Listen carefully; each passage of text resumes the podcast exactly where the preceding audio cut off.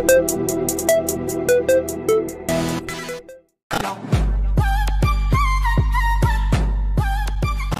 o que eu coloquei aqui? Possíveis soluções né, para cada um dos casos onde a ureia está elevada. Primeiro ponto, a dieta hiperproteica, que a gente já viu.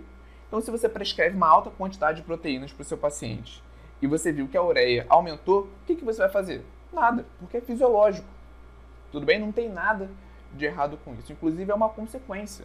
Então, no emagrecimento, por exemplo, que a gente tem prescrições de proteína mais alta, é normal que esse paciente apresente uma elevação na ureia e você não precisa ajustar em nada, porque é um processo fisiológico. Segundo ponto, dieta hipocalórica. No caso, é, dieta muito restrita, uma possível desnutrição.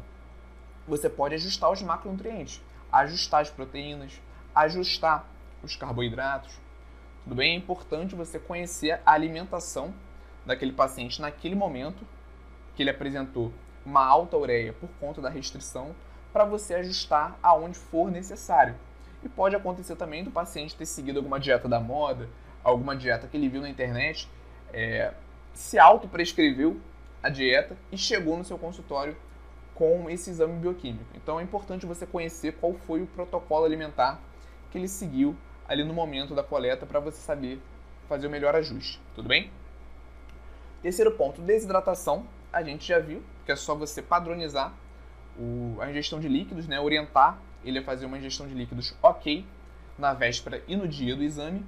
E tem também uma possível desconfiança de que aquilo ali é uma complicação renal. Nesse caso, você vai pedir exames complementares e aqui eu coloquei o meu exame novamente. Dei uma olhada como que o marcador da ureia subiu do dia 31 de janeiro para o dia 17. 17 do 9, né? Eu também associei com a minha ingestão no momento.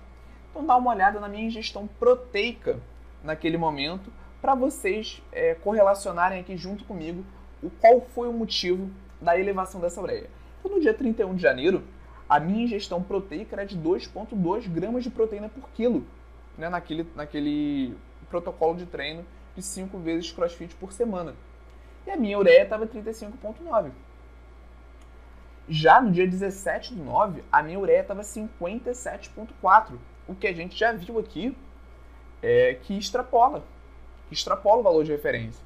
Então, será que eu tô com algum, estava com alguma complicação renal?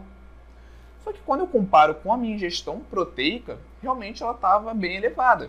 Era uma dieta hiperproteica. Então, a minha ingestão estava em 3,8 gramas de proteína por quilo. Então, obviamente, considerando esses dois momentos, essa alteração da ureia foi por conta da alteração proteica, que aumentou bastante de um momento para o outro. Então é algo fisiológico, não é algo que você deva se preocupar. Se o paciente está fazendo uma dieta hiperproteica, isso sim pode levar a um aumento da ureia que, que ultrapasse algumas vezes o valor de referência. Então você vai se preocupar se realmente esse valor de referência, se esse valor de ureia está muito alto ali acima de 90 miligramas por decilitro, né? 100, 120, aí realmente é um motivo de preocupação. Mas se extrapolar um pouco, como aconteceu comigo, você não precisa se preocupar porque é algo fisiológico. E aí, Nutri, gostou desse corte? Então não deixe de se cadastrar para receber as nossas aulas completas e gratuitas no YouTube. O link está na descrição desse episódio. Nos vemos lá e até a próxima!